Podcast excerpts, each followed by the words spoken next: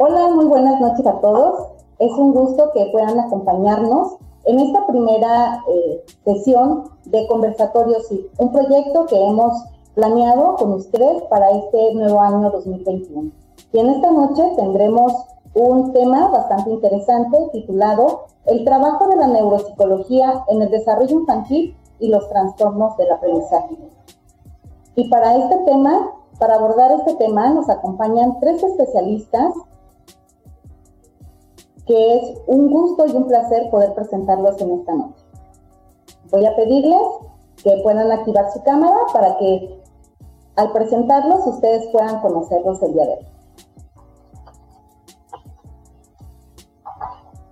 Voy a presentar eh, primeramente al doctor Alejandro Mejorada Reyes, quien es doctor en Ciencias Fisiológicas del Laboratorio de Neuropsiquiatría del Instituto de Fisiología de la Universidad Benemérita Autónoma de Puebla. Tiene una maestría en Diagnóstico y Rehabilitación, una maestría en Herramientas de Programación Neurolingüísticas para la Educación Superior por la Universidad Valle de Tlaxcala. Asimismo, voy a presentar al doctor Pedro Fernández Olazábal, quien tiene licenciaturas en Psicología, Pedagogía y Defectología, maestrías en Psicología de la Salud y Psicología Clínica, grado, grado científico de doctor en Ciencias Psicológicas y posgrado con especialización en Educación Superior, diplomado en Bioética Médica y en Atención a Trastornos Mentales de Origen Genético. Cabe mencionar que el doctor Pedro tiene una doble nacionalidad, la mexicana y la cubana, así que es un honor tenerlo con nosotros en esta noche. Voy a presentar, por último, a la maestra Marta Olga Herrera Juárez.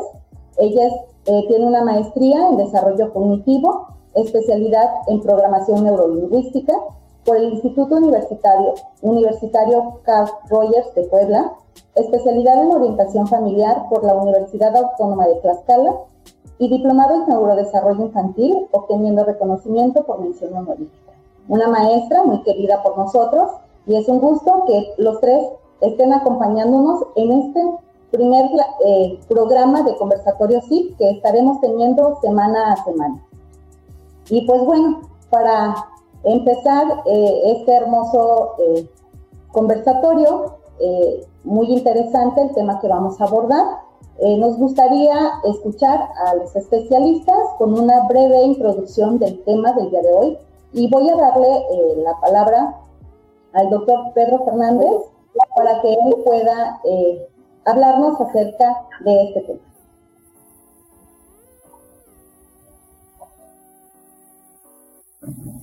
Bien, buenas noches.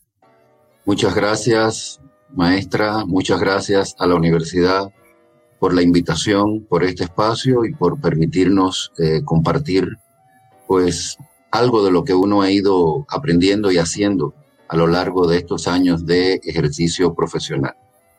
A mí me complace muchísimo que exista un interés que se traduzca en un espacio real para hablar de estos temas relacionados con una novedosa, no voy a decir nueva, sino novedosa área del conocimiento que es la neuropsicología, heredera directa de las neurociencias, heredera de otros paradigmas teóricos como el paradigma histórico-cultural de Vygotsky y que tiene sus implicaciones y su fuerte enraizamiento tanto en la clínica, en la práctica clínica, diagnóstico, tratamiento, rehabilitación, pero también en el contexto educativo, porque está muy relacionada no solo con lo que podemos llamar alteraciones, dificultades o trastornos del aprendizaje, sino también con la construcción de un modelo explicativo desde las neurociencias construyendo un puente interdisciplinario del saber con la psicología para explicar el desarrollo infantil.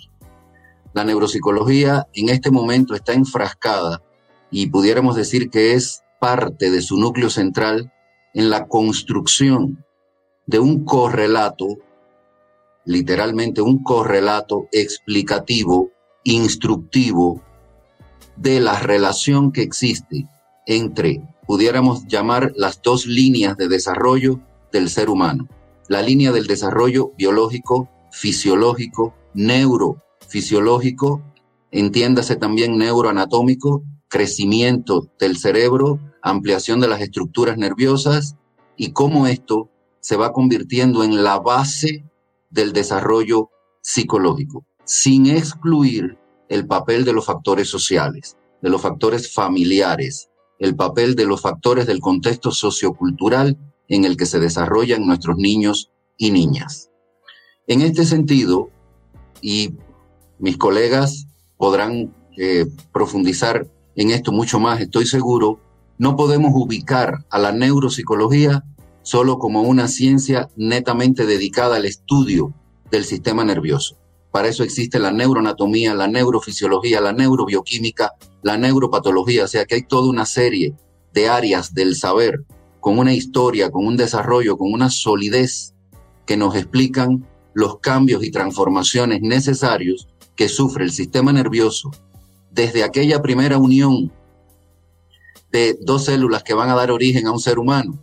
O sea, todo ese desarrollo embriológico que resulta muy complejo, pero también apasionante su estudio y cómo eso va dando lugar a través de cambios vertiginosos, radicales, de transformaciones radicales, cómo va dando lugar una criatura al sistema nervioso que va a dirigir la vida de una persona hasta su muerte.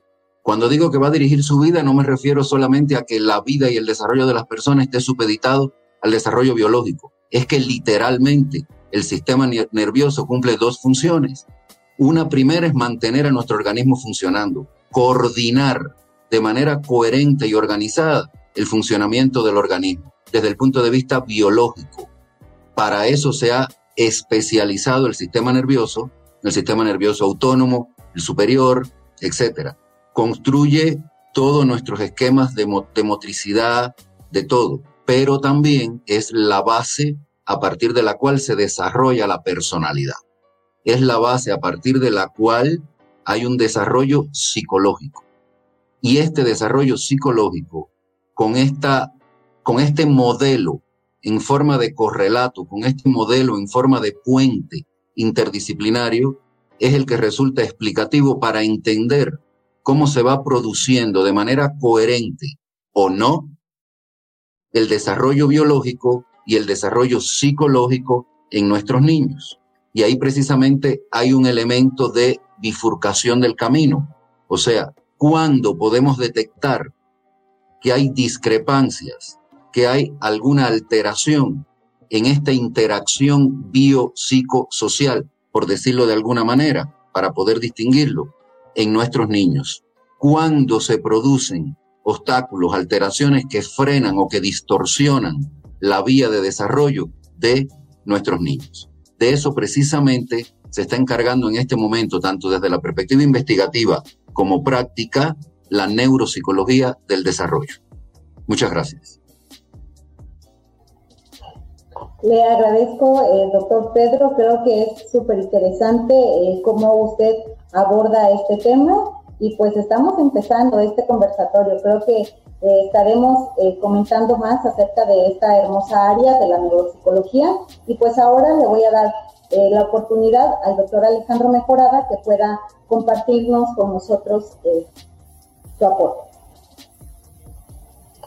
Muchas gracias, gracias, buenas noches a todos.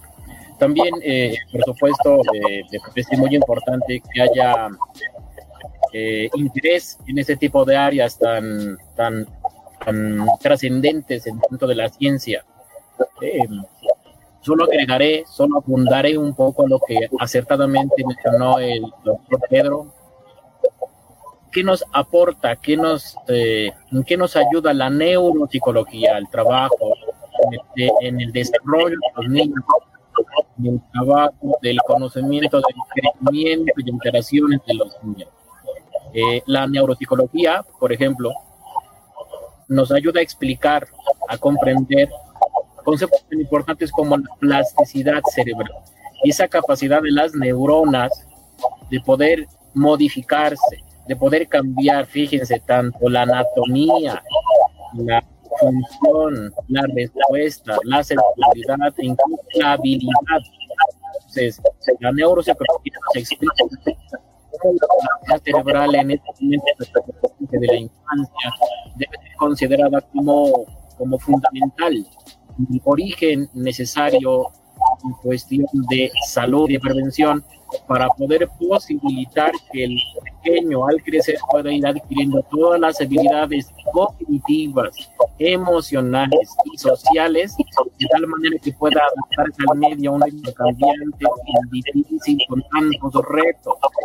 Otro concepto importante del, de la neuropsicología que aporta este trabajo es cuando hay, como mencionaba bien el doctor Pedro, alteraciones o dificultades por ejemplo, el pequeño tiene limitantes o complicaciones para aprender aquí el lenguaje, la cuestión motriz, la cuestión de cálculo. Ya sabemos los trastornos más comunes y más famosos.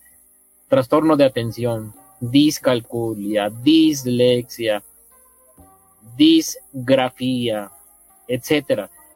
muchas alteraciones que pueden ser tanto como tal trastornos severos causados por una alteración orgánica cerebral o simplemente momentos circunstanciales que requieren adaptación y apoyo para poder superarse.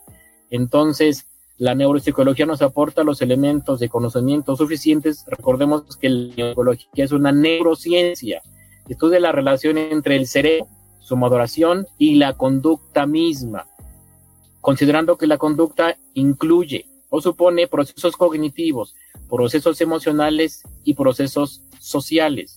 Entonces, la neuropsicología en este contexto aporta conocimientos para poder apoyar al pequeño ante dificultades madurativas, dificultades adaptativas y, por ejemplo, favorecernos con estrategias la capacidad para poder establecer un adecuado y sobre todo oportuno diagnóstico porque si hay una circunstancia que nos ha limitado mucho en el trabajo neuropsicológico en consultorio es un diagnóstico tardío o un diagnóstico impreciso.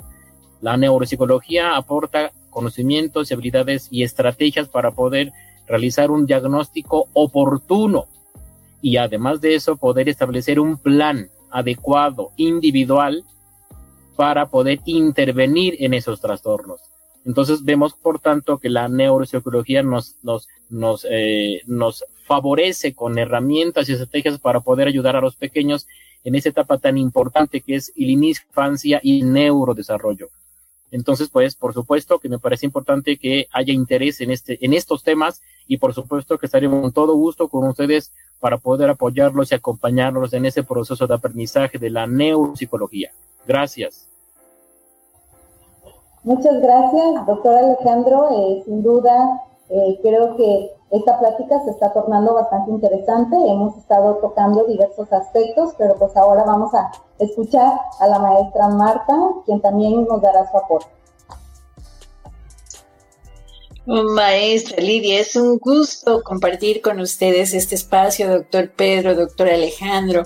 Muchas gracias. Es realmente un placer escucharlos y, aprender de, de, dos grandes doctores que tenemos aquí en, este espacio, en este conversatorio.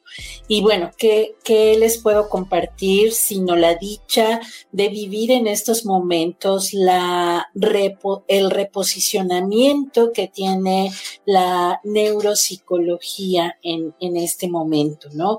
Eh, quitarse de todos aquellos tabús que a algunos psicólogos les daba miedo por creer lo complicado, por creer que era comprender la neurofisio anatomía de, todo esto y, y demás pero actualmente es tan apasionante comprender y poder traducir todo lo que sucede al interior de nuestros sistemas nerviosos, el periférico, el sistema nervioso central, el sistema nervioso autónomo, y poderlo traducir en actividades que van a ayudar al pequeño a superar sus dificultades. Entonces esto es realmente apasionante en donde yo pueda traducir e interpretar dónde se ubica una lesión, dónde se ubica un trazo de lentificación, en qué zonas del cerebro y que yo pueda verlo reflejado a través de una prueba psicométrica y poder diseñar un plan de atención para, para el chaparrito y que cada uno, ¿verdad? Cada uno de los niños que tienen eh, dificultades en el aprendizaje, eh, sea traducido en un traje hecho a la medida para ellos. Entonces, realmente eh, el aportar y el reubicar y posesionar a la neuropsicología actualmente, quitándonos el miedo de, de memorización de anatomía y todo el rollo, sino eh, conocerlo con placer y con gusto porque sé que lo voy a poder interpretar para poderlo aplicar, este, eso no tiene eh, nombre. Es realmente satisfactorio poder participar en actividades realmente de la neuropsicología, ¿no? De, de, saber si yo voy a poder hacer con actividades lúdico-pedagógicas esa plasticidad de, de, la que habla el doctor Mejorada, ¿no? Yo voy a hacer con ejercicios este, de psicomotricidad, la mejora en la lateralización de las funciones cerebrales. Entonces eso es realmente bien, bien apasionante. Bueno, pues creo que esto eh, ha sido una introducción muy importante para algunas cuestiones eh, que ya nos han hecho llegar. Sin embargo, retomando eh, lo que comentaba el doctor Pedro en relación a, conceptualizar esta neuro esta ciencia como parte de las neurociencias, la definición que el doctor Alejandro comentaba, y pues ahora una parte de aplicación a lo que se refiere la maestra Marta, creo que se va complementando todo este proceso tan importante para el ámbito educativo. Y pues quisiera partir eh, desde esta pregunta, eh, ¿cuáles serían las aportaciones de la neuropsicología centrándonos en, el ámbito educativo?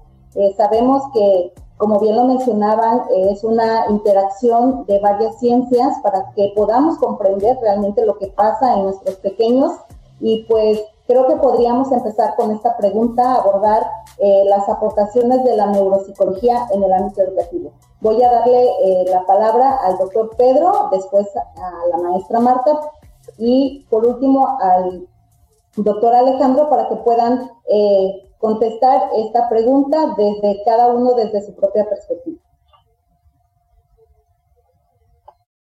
maestra, bien, con mucho gusto pero yo agradecería que esta cuestión más educativa, o sea, cederle la palabra a mi querida maestra Marta Olga. Te pido por favor.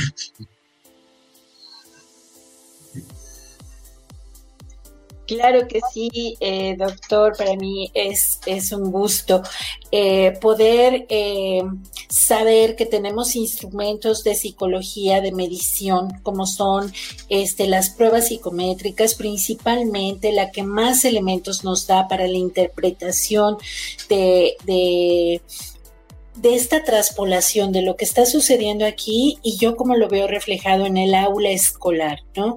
Eh, que serían las escalas Wechsler.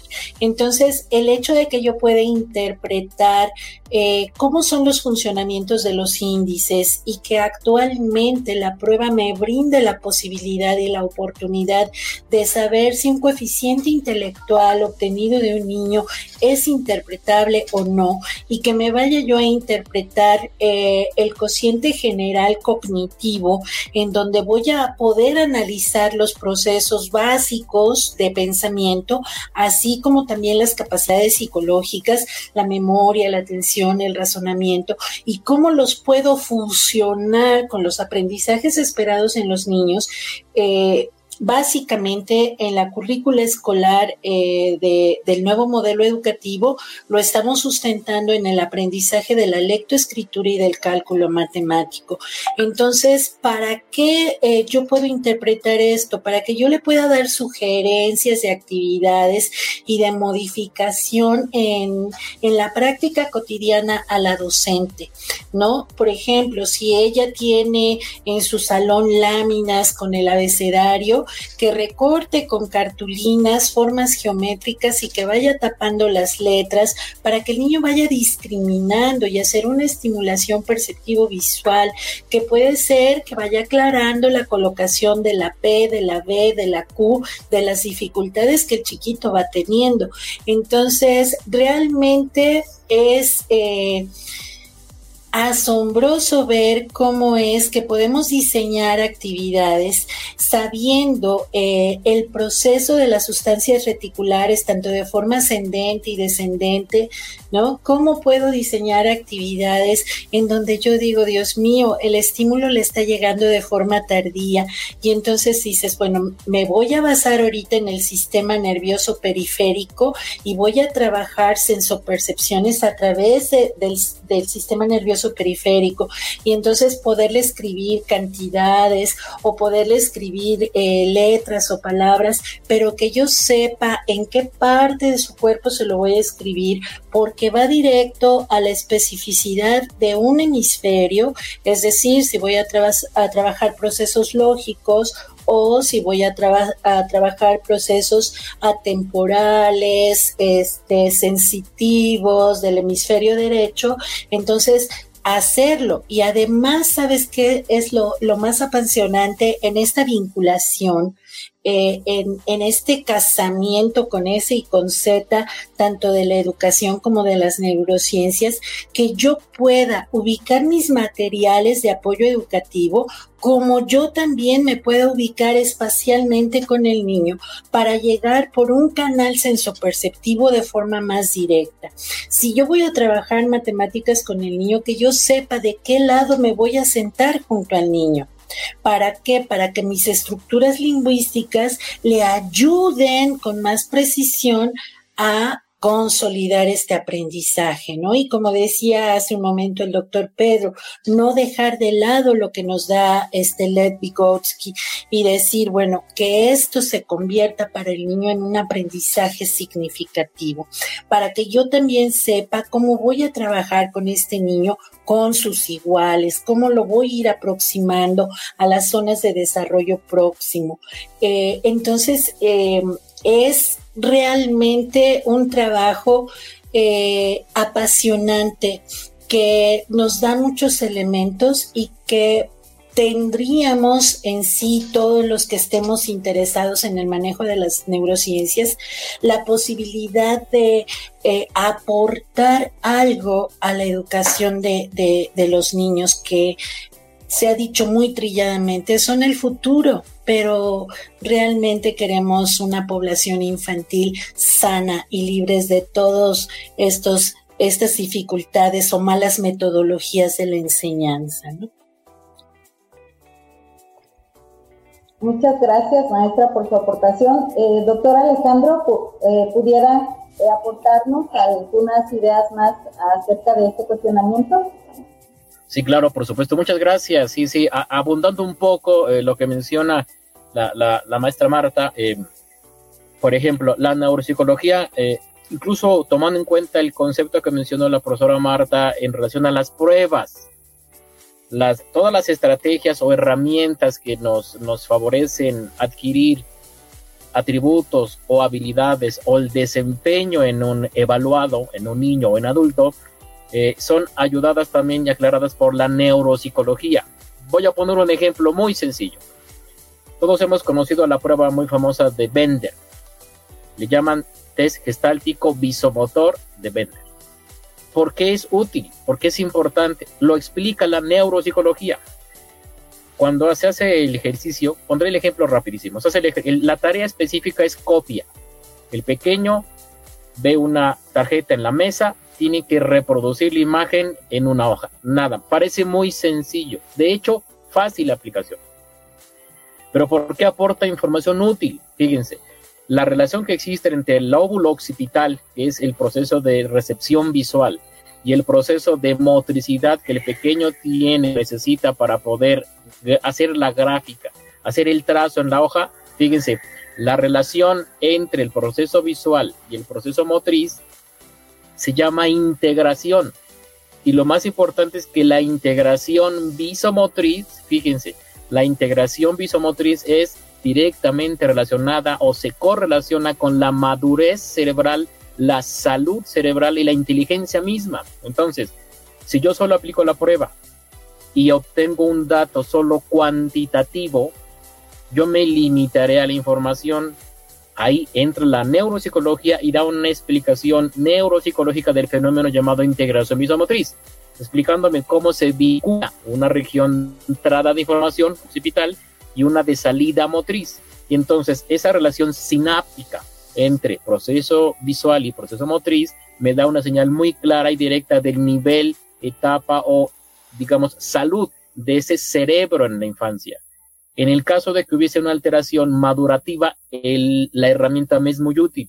Entonces, como se dan es un ejemplo muy rápido de cómo la neuropsicología nos aporta conocimientos para poder entender cómo el cerebro está madurando, cómo se va adaptando y en su caso poder ayudarlo de manera que podamos compensar, podamos incluso rehabilitar ante un daño, un daño severo. Entonces, la neuropsicología, por supuesto, aporta conocimientos, estrategias evaluativas de diagnóstico y de rehabilitación en casos de daño severo. Entonces, como nos damos cuenta, es importante la neuropsicología, nos da eh, eh, estrategias y herramientas para poder conocer el cerebro, fíjense, sano y enfermo, sano y alterado. Porque recuerden que la estimulación o el apoyo a un cerebro no solo debería ser para las personas que tienen algún daño, sino también para las personas saludables para que logren optimizar su desempeño, logren eh, preservarlo incluso para ante alguna alteración probable, porque el cerebro también debe cuidarse y la neuropsicología también nos favorece el conocimiento para poder cuidar un cerebro, para poder estimularlo, para poder favorecer su maduración adecuada en cada etapa. Entonces, por supuesto, la neuropsicología da todo ese conocimiento útil. Gracias. Les agradezco mucho eh, la aportación de cada uno. Este, voy a hacer una eh, siguiente pregunta y para recordarles a todas aquellas personas que nos están sintonizando que pueden hacernos llegar sus preguntas para que podamos eh, darles respuesta. Esperemos que, que, nos dé tiempo de darles respuesta a todas, pero vamos a ir avanzando un poco. ¿Cómo podríamos diferenciar entre dificultades de aprendizaje y trastornos de aprendizaje. ¿Existe alguna diferencia y cuál sería esta diferencia? Este, doctor Pedro, ¿nos ayuda? Ok, gracias. Eh, incluso, eh, como explicaron la maestra Marta y el doctor Alejandro magistralmente en la pregunta anterior, la neuropsicología nos permite precisamente eso, no solo un diagnóstico del resultado, sino también un diagnóstico del proceso, o sea, cómo el niño ejecuta, cómo realiza, cómo se desempeña, para en esa medida poder ir realizando la traducción del modelo cerebral que rige el comportamiento, la conducta de ese niño. O sea que eso es un elemento clave. En esta otra pregunta, la diferencia entre dificultad y trastorno. Fíjense, colegas, que eh, me voy a ir a mi formación básicamente clínica para poder responder esta pregunta. En el contexto de la psicología clínica, trastorno siempre nos hace un llamado a algo estable, a algo de mayor profundidad, a algo que tiene un enraizamiento, que tiene una base y que por supuesto, de la misma manera que puede ser expresión de algo, puede ser causa de algo. Pero la palabra, pudiéramos decir que determinante es su estabilidad. Sin embargo, cuando hablamos de una dificultad o una alteración, pues ya de alguna manera nos da la idea de algo con un carácter un poco más transitorio, pudiera decir que más dinámico. Por ejemplo, no es lo mismo que un niño, como mencionaba el doctor Alejandro, tenga un trastorno de dislexia, de discalculia, de disgrafia, o sea, de problemas estables de lectura, escritura o cálculo, aunque sean operaciones básicas, a que por una situación determinada se produzcan determinadas dificultades en el aprendizaje en ese momento. Pensemos, por ejemplo, en un niño con un desempeño escolar absolutamente dentro de la norma pero que de momento comienzan a aparecer algunas dificultades de retraimiento, de dificultades de concentración, alguna lentificación en los procesos de ejecución de tareas, etcétera, y encontramos la causa quizás en que hay un problema familiar, en que hay un divorcio que apareció de manera abrupta entre sus padres y que hay determinados problemas de comunicación, de convivencia en la casa ahí estaríamos en presencia de una dificultad del aprendizaje que quizás tenga solución por otra vía, incluso de una manera más rápida. Cuando hablamos de un trastorno, ya nos estaríamos refiriendo a una cuestión de mayor estabilidad y por supuesto de mayor permanencia en el tiempo y de mayor repercusión. Claro, también hay un elemento que nos permite distinguir esto, que ya es un poco más clínico práctico, y es la relación causa-efecto. O sea, muchos de los trastornos, quizás todavía la ciencia no nos permita demostrar su causa real, porque también dependemos del desarrollo de las ciencias. Las alteraciones pueden tener en el tiempo una relación más palpable, más identificable en cuanto a causa y efecto.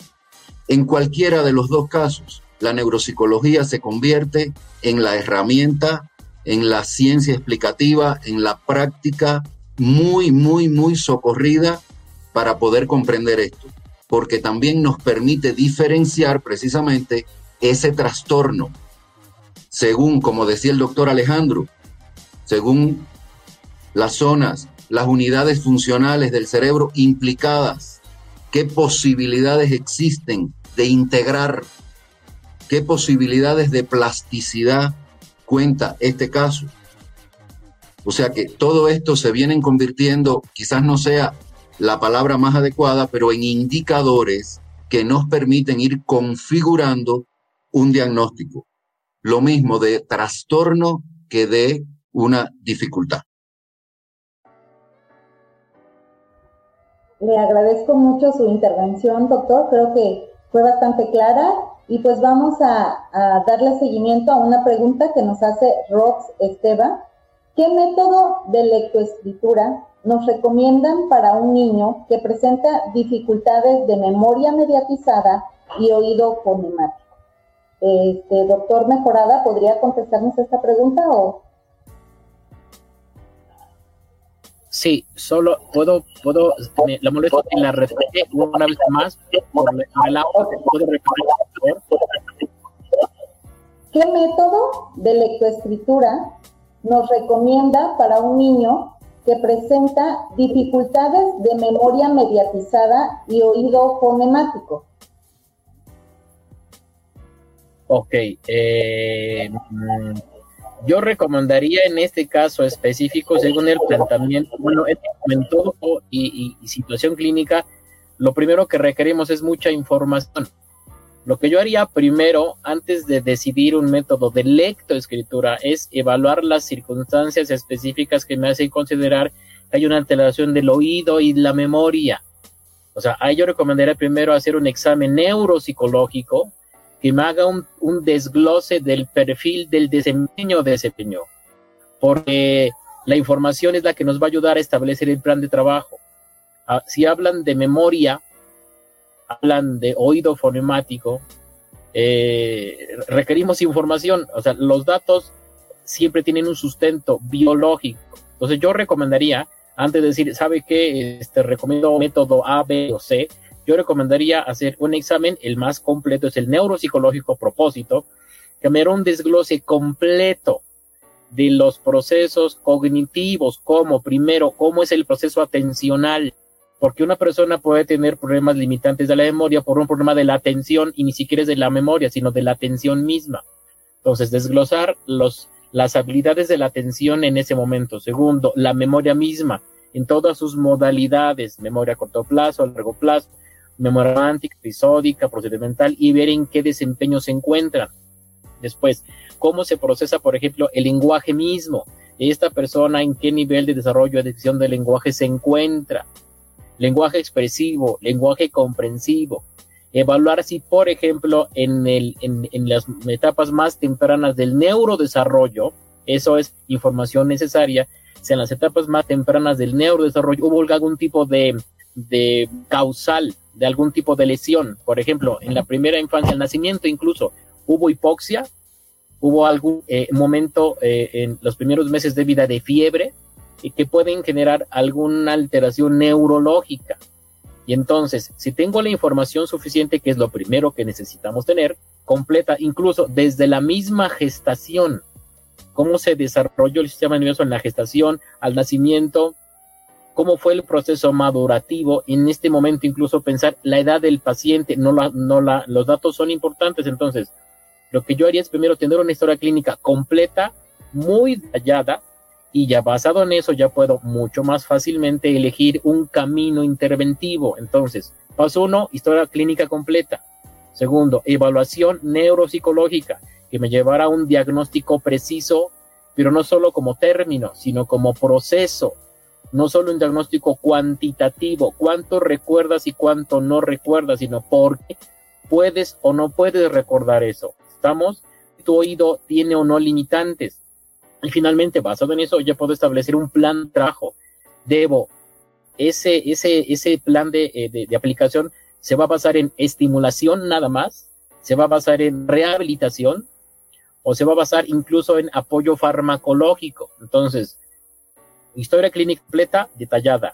Proceso evaluativo completo y detallado y desglosado. Basado en eso ya puede establecer el plan de trabajo. Yo haría eso primero. Excelente eh, respuesta. No sé si alguien más quiera complementar. Doctor Yo quisiera, quisiera agregar algo. Eh, coincido con el doctor Alejandro al ciento por ciento porque resulta que uno de los mayores aportes, pudiéramos decir, o logros de la neuropsicología es precisamente que no trabajamos, que no se estructuran nuestros diagnósticos a partir de diagnósticos categoriales y a partir de ahí elegimos el método, sino que trabajamos a partir de diagnósticos casuísticos, específicos, la maestra Marta decía diseñar un traje a la medida. Es la palabra correcta, o sea, no se me ocurre otra. Por eso el doctor Alejandro decía estudio, estudio profundo, intensivo del caso, de manera individualizada, para poder diseñar ese traje a la medida que requiere ese caso. O sea que no se trata de decir, ante este problema, este método. No, aquí el, pensamiento neuropsicológico actual no es un pensamiento lineal, no va centrado en que un problema, una solución. No, estamos centrados en un análisis del caso intensivo, profundo, para entonces diseñar esas estrategias de intervención que pueden ser al nivel rehabilitatorio, al nivel que sea, preventivo incluso, para poder que exista una verdadera relación entre diagnóstico específico, profundo, casuístico, y que la intervención también sea diseñada para ese caso. El otro elemento que a mí me parece muy importante resaltar es que el diagnóstico neuropsicológico no está centrado solo eh, o no arrastra ninguna fatalidad del diagnóstico clínico. O sea, no solo diagnosticamos las dificultades que pueda tener el niño. También tenemos que identificar en ese estudio que decía el doctor sus logros, porque algo positivo, algo de desarrollo actual, como decía la maestra Marta cuando hablaba de zona del desarrollo próximo, o sea, el niño no es, y lo voy a decir de esta manera, no es un rosario de calamidades. O sea, las dificultades pueden estar más enmarcadas en memoria, en lenguaje, en cálculo, bueno, en la atención, pero algo este niño logra. Por tanto, el diagnóstico no solo es fatalista, el diagnóstico también va dirigido a la parte positiva, porque es que precisamente en esa intervención nos podemos apoyar en los logros, en lo ya logrado, para a partir de ahí construir herramientas de intervención, de rehabilitación, porque lo que estamos estimulando es la plasticidad del sistema nervioso, la expresión psicológica de esa plasticidad. O sea que es necesario un diagnóstico integral, tanto de lo negativo, vamos a decirlo de alguna manera, síntomas, signos, etcétera, dificultades, pero también de qué ha logrado el niño, qué logra. Y a partir de allí podremos construir un esquema, pudiéramos decir, de, de intervención en sentido general. Bueno, le agradezco mucho la intervención. Eh, tenemos aquí una pregunta directamente para la maestra Marta, eh, tal cual nos las eh, hicieron llegar. Y quisiera, bueno, a juntar dos, dos, cuestionamientos que creo que van muy relacionados. Nos, nos, preguntan, ¿cuál sería la mejor estrategia para trabajar con un infante que presenta discalculia? Y a la vez nos, nos, preguntaban qué estrategias se pueden utilizar con niños con problemas de atención. No sé si podemos abordar eh, estos dos cuestionamientos, este, maestra Marta, para poder darle respuesta eh, a las personas que nos están haciendo llegar sus preguntas. Eh, mira, yo creo que, que, se complementan estas dos partes. Las que acaba de decir tanto el doctor Pedro como el doctor Alejandro son sustanciales. Tenemos que partir de un diagnóstico integral, de un diagnóstico holístico que nos permita diseñar el traje hecho a la medida para cada chaparrito. Es decir, yo no puedo meter a un grupo terapéutico a varios niños para satisfacer las necesidades de cinco niños en terapia o en estimulación o en rehabilitación sino que tiene que ser precisamente indicado. ¿Cómo trabajar este, la otra parte? Bueno, si ya tengo identificado que, que esta dificultad es una dificultad asociada a la discalculia, ¿qué tanto yo conozco ese objeto de aprendizaje? Es decir, este objeto de aprendizaje que yo le voy a presentar al niño, ¿qué requiere de las capacidades psicológicas, de los procesos de pensamiento? ¿Qué requiere para que entonces yo pueda diseñar ¿no? Mediatizar lo que yo le voy a dar al niño y que este chaparrito pueda apropiarse de ese objeto de conocimiento. Entonces, ¿qué tanto yo conozco del sistema decimal de numeración? Este, qué tanto el niño ha descubierto, para qué le sirve la serie numérica, que sea algo para algo más que contar, ¿no? Entonces, si yo conozco suficiente el objeto de aprendizaje, y ya estoy partiendo de un diagnóstico totalizado, entonces podré diseñar muchísimas actividades.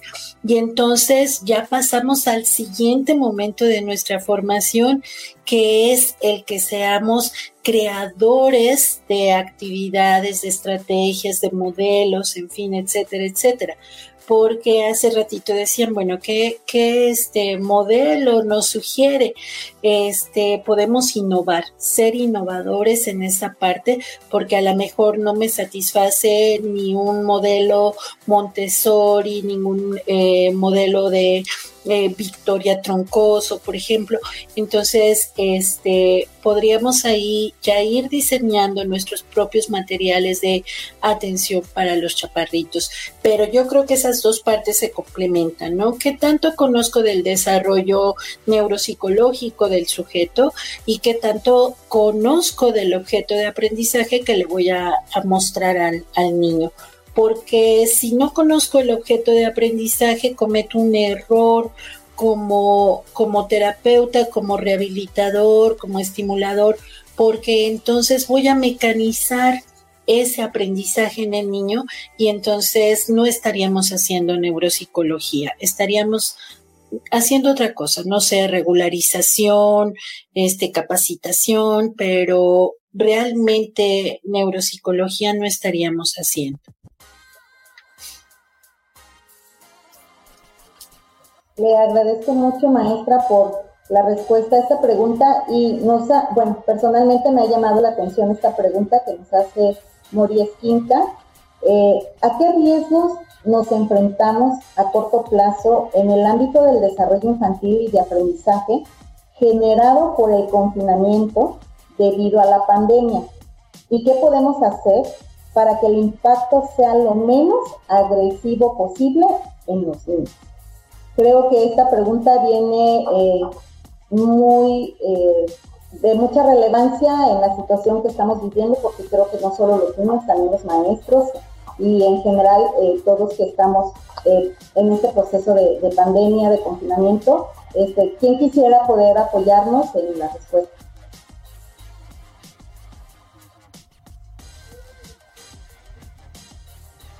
Doctor Mejorada, gracias. Ok, yo iniciaré la respuesta porque es un tema muy amplio, dejando espacio a los otros profesores.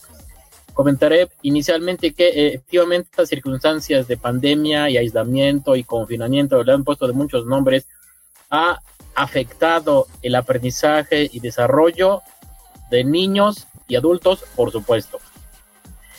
El aprendizaje, el plan de trabajo con unos pequeños, el plan de trabajo, el, objetivo que se plantea al principio del curso, ¿se consigue, se alcanza en este nuevo esquema? No, definitivamente no ¿Por qué no se puede que? Porque muchas cosas se han, se han modificado. Nos, nos, hemos enfrentado a condiciones que no habíamos planeado.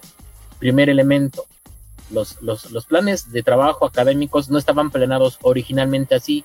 Estaban planeados para vernos, para estar presencialmente e interactuar entre docentes y alumnos. Al adaptarlo de manera emergente, porque le llaman así, en remota, emergente, todos teníamos la esperanza de regresar pronto, pero no fue posible. E incluso de momento no está claro cuándo lo vamos a poder hacer. Entonces, no se puede alcanzar el objetivo planteado, no se puede. ¿Qué cosa, por ejemplo, en qué, en qué elementos disminuimos? Por ejemplo, el proceso de interacción social es indispensable.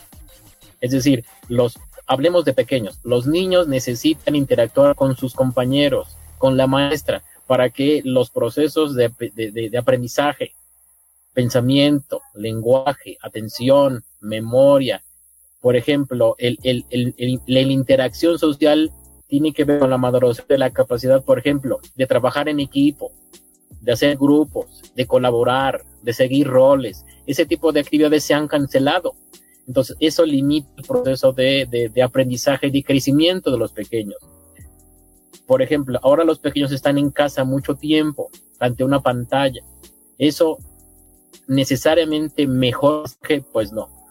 Eh, el pequeño está en lugar específico, reducido muchas veces, incluso fíjense con, con, alguna persona que lo acompaña en el proceso de aprendizaje.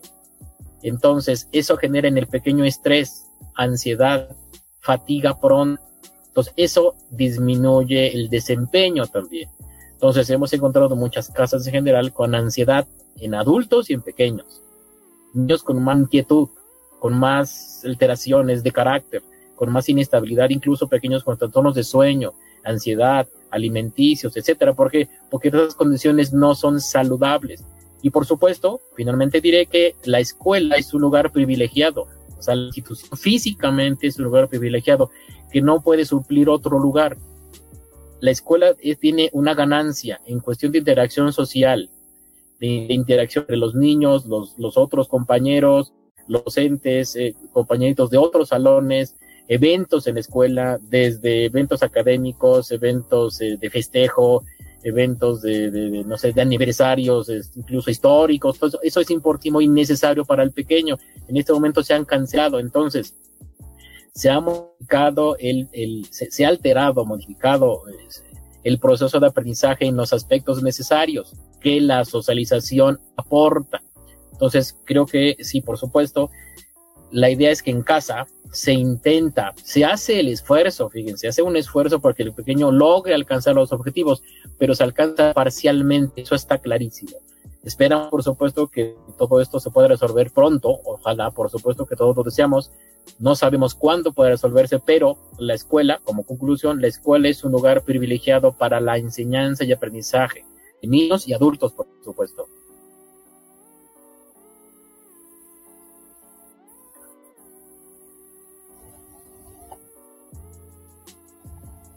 Agradezco, eh, doctor, por su intervención. Eh, maestra Marta, quisiera comentarnos algo más acerca de este cuestionamiento.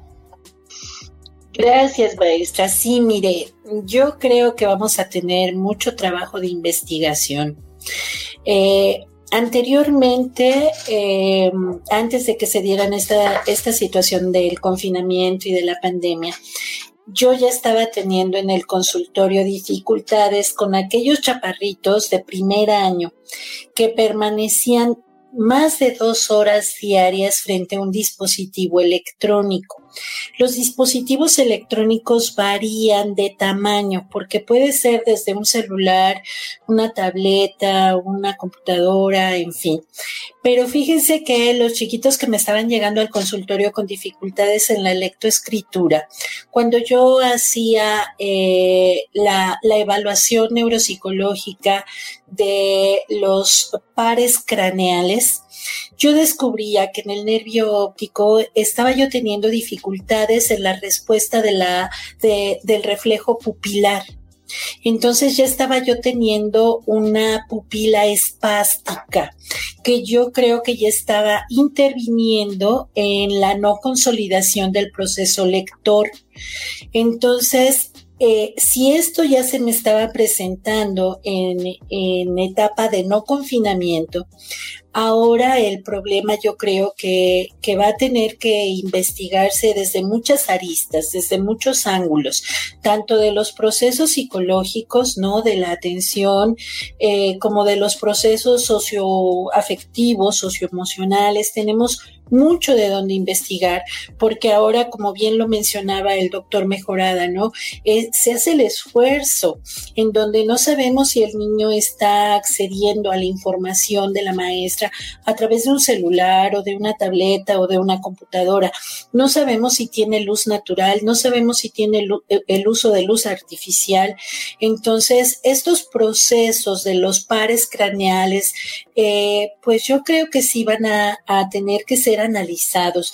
Yo eh, sí sería eh, partidaria de que hagamos una investigación longitudinal de esta generación, sobre todo de estos chiquitos de preescolar que entraron el año pasado a primero de preescolar y que no han sido privilegiados, como bien lo decía el doctor Mejorada, de los beneficios que otorga la escuela, de estar con sus iguales, de poder socializar, de poder intercambiar e intercalar roles, de interiorizar normas diferentes a las que tengo en casa. Entonces yo creo que hay mucho, mucho de dónde investigar. Adelante, doctor Pedro, escuchamos. Sí, hay, hay mucho por dónde investigar. Eh, coincido con mis compañeros. En primer, y quiero partir de algo. Hay un exceso de fotoestimulación. O sea, ya nos quejábamos, ya estábamos viendo en la práctica que el exceso de juegos computarizados, el exceso de interacción niño-pantalla, ya estaba generando limitaciones.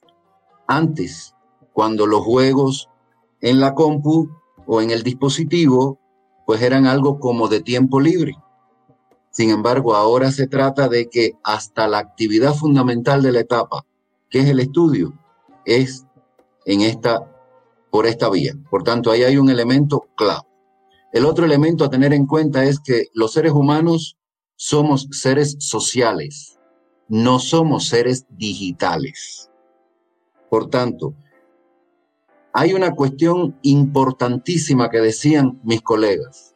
La escuela es insustituible.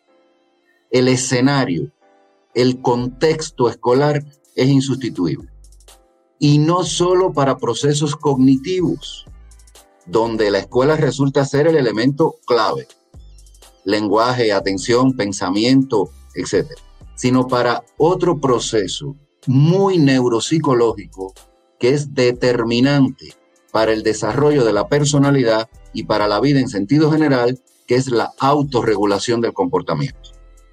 La regulación del comportamiento, básicamente podemos ubicarla en la corteza frontal y prefrontal.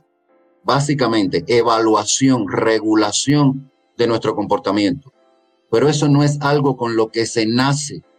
Eso es algo que se va desarrollando coherentemente, por supuesto, con el desarrollo neural del frontal y del cerebro como un todo, pero el rol determinante en la configuración de nuestra regulación del comportamiento lo representa la socialización, el grupo y la interacción con el otro. O sea, inicialmente los niños, la regulación es muy externa, es la familia.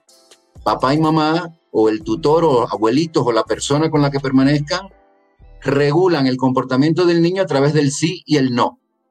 En otras familias a través del premio y el castigo. O sea, eso depende el patrón de crianza, ¿no? Y el patrón educativo de la familia. Sin embargo, estos eh, patrones de aprendizaje, de formación, más que aprendizaje, de la regulación, encuentran su máxima expresión en los grupos. Los grupos tienen normas, la escuela tiene un reglamento que cumplir, la escuela tiene horarios, la escuela organiza las materias según su complejidad, o sea, cuando los niños llegan en la mañana, después de haber desayunado, después de haber dormido, de haber descansado, pues se prioriza las matemáticas. O sea, aquellas que requieren de una mayor participación de procesos, pues por supuesto que se van equilibrando durante el día. Y todo eso se expresa en la formación de las instancias autorreguladoras del comportamiento. Y eso es algo que en este momento estamos perdiendo, porque aunque la maestra a través de la pantalla, porque yo lo digo, yo soy eh, profesor en, mi vida cotidiana, eh, no es lo mismo.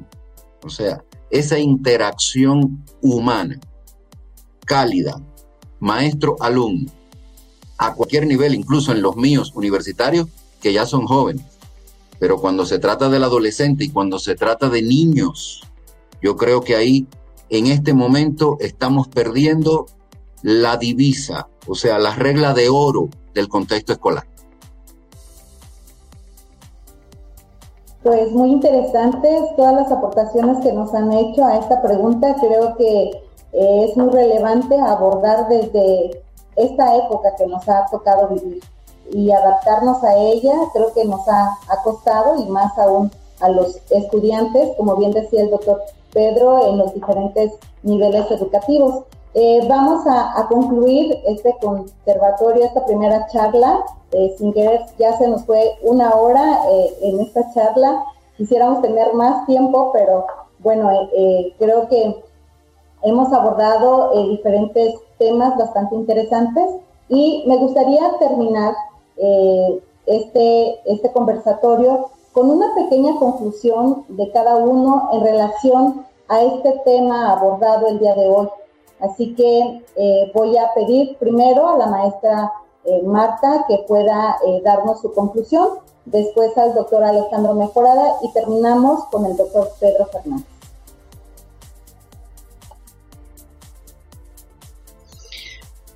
Bueno, pues muchísimas gracias por la invitación. Estoy totalmente agradecida de compartir estos saberes con mis compañeros, enriquecer y bueno, ¿qué más que poder transmitir a través de este medio la pasión de hacer las cosas, la eh, nueva colocación de las neurociencias en el ámbito educativo, eh, retomar esta parte tan importante que no es eh, complicada, es apasionante y cuando algo te apasiona lo haces tan eh, fácil que parece sencillo.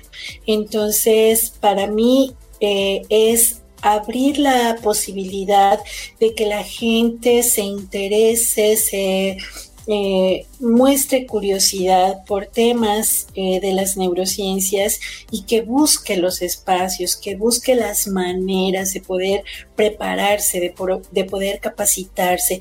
¿Para qué? Para que todos podamos poner un granito de arena, sobre todo en la población infantil, que es tan necesaria.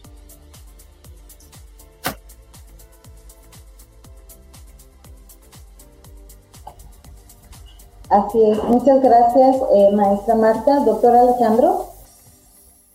Sí, muchas gracias. Eh, eh, yo también quiero, quiero comentarles que me siento muy a gusto de estar con ustedes, con, tan excelentes colegas, y que ha sido para mí un momento muy enriquecedor y muy motivante. Y, yo quiero simplemente mencionar eso. invito a los que nos escuchan a que, a que no se limite, a que busquen a que aprendan. El, conocimiento del cerebro es tan, tan rico, tan interesante y tan útil que nos puede hacer mejores personas, primero a nosotros mismos. a poder comprender el medio, a poder comprender cómo nos estamos adaptando, a poder comprender cómo muchas veces nos limitamos nosotros mismos, hechos procesos, y aún así también poder ayudar a otros a poder avanzar, a poder eh, superar las limitantes. Eso es posible y eso se, se logra gracias al conocimiento. Entonces, concluiré simplemente con una frase y agradeciendo todo su presencia y manifestándoles mi, agrado por estar con ustedes una frase de Ramón y Cajal que decía, toda persona puede ser constructor de su propio cerebro si se lo propone. Entonces, hagamos un esfuerzo y disfrutemos el aprendizaje de las neuronas. Muchas gracias.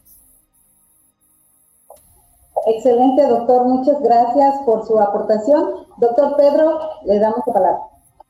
Pues sí, a mí eh, me resta reiterar, ha sido un enorme placer pero además muy enriquecedor este intercambio con la maestra Marta Olga, con el doctor Alejandro Mejorada. Muchísimas gracias, colegas, muchísimas gracias por el aprendizaje que genera en nosotros mismos este tipo de intercambio.